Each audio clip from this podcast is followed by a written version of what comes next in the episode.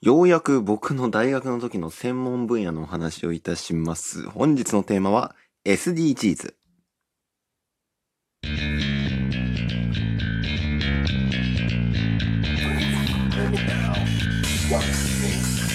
音声の未来を作りたい。島の未来もつなげたい。そんな野望を持つ男、大野のぞみが気になる。過去、現在、未来のトピック。そんな話をいたします。ノンシュタイン、今夜もスタートです。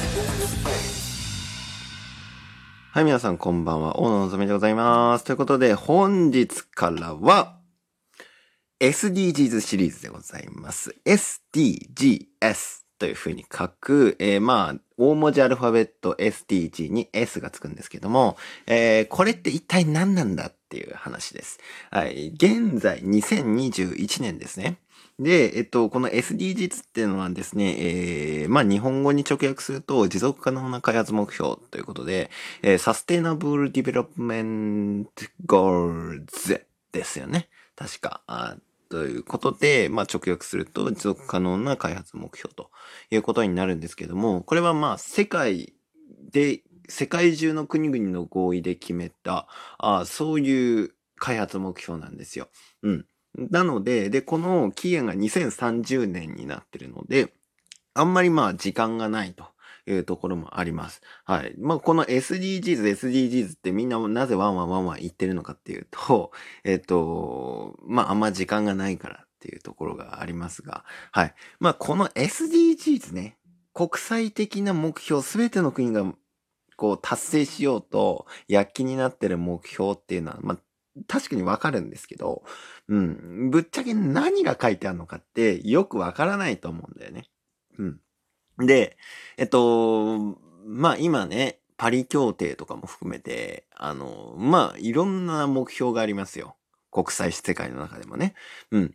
なんだけど、えっと、まあこれを理解しとかないと、今後まあビジネスやる上でも、こう、あんまり賛同が得られなかったりすると。国際社会で戦うために賛同が得られないということが起こってしまうので、とってもこう理解しておかないといけないことなんです。で、国際の世界だけじゃなくてですね、えーまあ会社とかの企業とかで働かれている方は、ここを認識しておくことでですね、うんと、まあ会社の中で、えー自分の、なんていうんですかね、うん、効果的なあ企画とかっていうものを打つことができるということです。SDGs をみんなに理解してもらおうっていう活動をしている人たちも結構多いんですけれども、まあ、大体の人にとっては SDGs を理解した上で戦略を立てようっていうところがあ僕は重要なのかなっていうふうに思っております。じゃあ、えっと、まあ、ここからですね、回分けて SDGs のことを話していこうと思うんですけれども、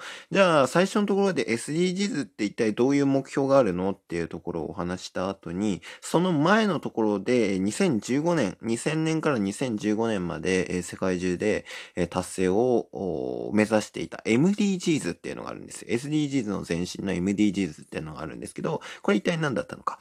そしてさらにその前のところで、えー利用宣言、そして、えー人間の安全保障っていうですね、えー SDGs につなげるためのものすごい重要な、そして日本っていう国にもすごい密接に関わってる考え方があるんですけど、えーここのことをお話して最後にまた SDGs に戻るというような、まあそういう感じでお話していこうかなと思いますので、まあ回分かれていきますけれども、まあ最後までね、聞いていただけたらなというふうに思っております。はい、えー、最初にじゃあ SDGs って何なのよ？っていう話をしましょう。はい。SDGs 何なのかって気になる人は、ググってください。あの、わかりやすいホームページめちゃくちゃたくさんあります。もう、ドイツもこいつもね、SDGs のホームページパンパンパンパン作ってるので、あの、もう、すぐわかる。調べればすぐわかる話です。が、お話しましょう。SDGs、Sustainable Development Goals には、えー17の目標があります。えー結構多いんだよね。17っていうのがね。はい。で、えーこの17の目標、1から言っていきましょう。まずず1、貧困をなくそう。ということで、あらゆる場所であらゆる形態の貧困に終止符を打つということです。はい。続きまして、えー2番。飢餓をゼロに、えー、飢餓に終止符を打ち、食料の安定確保と栄養状態の改善を達成するとともに、持続可能な農業を推進するということで、うん。ここで出ました。持続可能サステイナブルという言葉です。ものすごいブームですよね。はい。えー、このサステイナブルっていうのが国際社会の中でですね、ブームとなったきっかけになったのが、リオ宣言なんですけども、これ20世紀末のことです。はい。えっと、で、あとは3番、すべての人に健康と福祉をということで、あらゆる年齢、のすべての人の健康的な生活を確保し、福祉を推進するということで、えー、あらゆる年齢のっていうふうに入れてるんですよね。うん。これ、あの、子供だけじゃないんですよね。っていうことです。はい。えー、そして4番、質の高い教育をみんなにということで、すべての人に包括的かつ公平で質の高い教育を提供し、障害学習の機会を促進すると。死ぬまで学習できる機会を提供し続けなければならない。世界中でっていう目標なんですよ。結構大変だと思います、これは。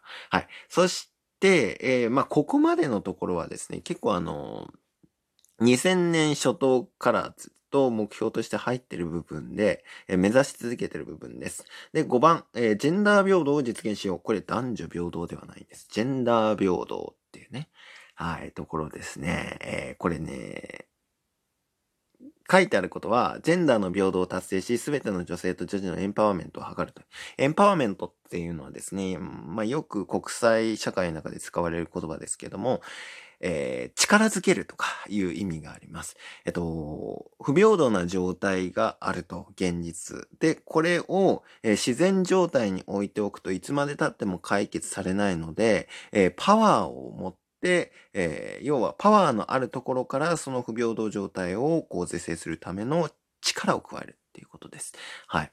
これがエンパワーメントっていうふうに言われてて、えー、社会的に結構厳しい立場の人に対してで、えー、生活とか当たり前の生きる権利っていうものを達成するためにエンパワーメントしましょうね、みたいな使われ方をします。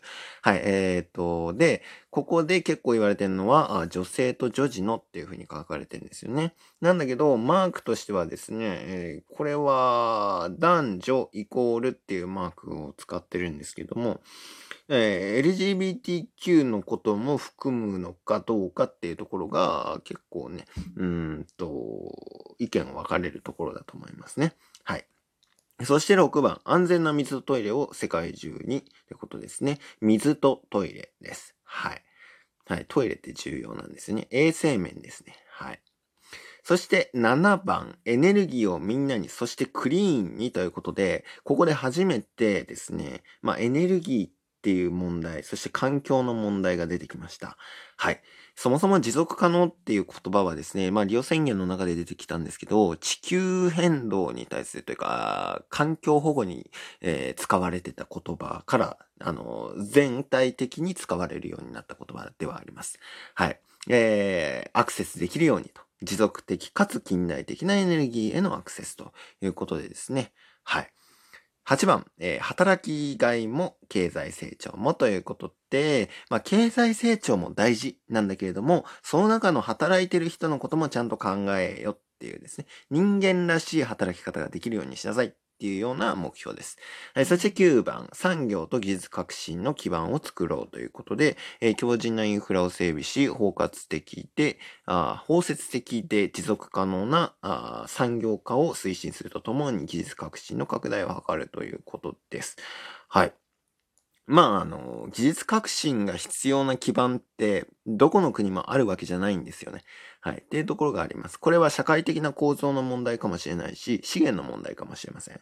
そして、え10番、人や国の不平等をなくそう。国内及び国家間の格差を是正する。11番、住み続ける街づくりを。そして12番、作る責任、使う責任ということで、えー、作る側にも責任あるし、使う側にも責任があるんだっていう感じです。はい。えー、そして13番、気候変動に具体的な対策をということで、具体性を持って緊急対策として全世界があ目標を持ってやりなさいっていうかなり強制的なメッセージがあります。えー、14番、海の豊かさを守ろうということで、えー、まあ、そうですね、持続可能な海の環境を守りましょう。これが難しいんだよね。えー、そして15番、陸の豊かさも守ろうっていう感じです。ね。これね、日本語訳した人すごいこう優秀だと思います。豊かさも守ろうね話ですよね。はい。先に海を入れたっていうのがね、すっごい賢いやり方だと思います。えー、陸上生態系の保護、回復及び持続可能な、え、利用の推進、森林の持続可能、うんぬんかんぬんっていうのはね、書かれてんだよね。はい。そして16番、平和と公正をすべての人にということで、えー、これはですね、えー、司法の問題にもなります。法の統治、そして、えー、法というのが平和であり公正なものであるっていうような、そういう考えのもと整備していきなさいというような考え方です。はい。そして17番、パートナーシップで目標を達成しようということで、世界中で協力し合ってですね、やりなさいということなんですね。はい。えー、このパートナーシップっていうのは、あこの前の MDGs のところでも言われていたことではあるんですけれども、ただね、あの、この主体っていうのが、国家だけではないんですよ。基本的な考え方としてね、今ね。えー、NGO とかもあるし、あと NGO の話後でしましょう。あと、えー、民間、そして市民と言われるところもあります。本日はこの辺でいたしましょう。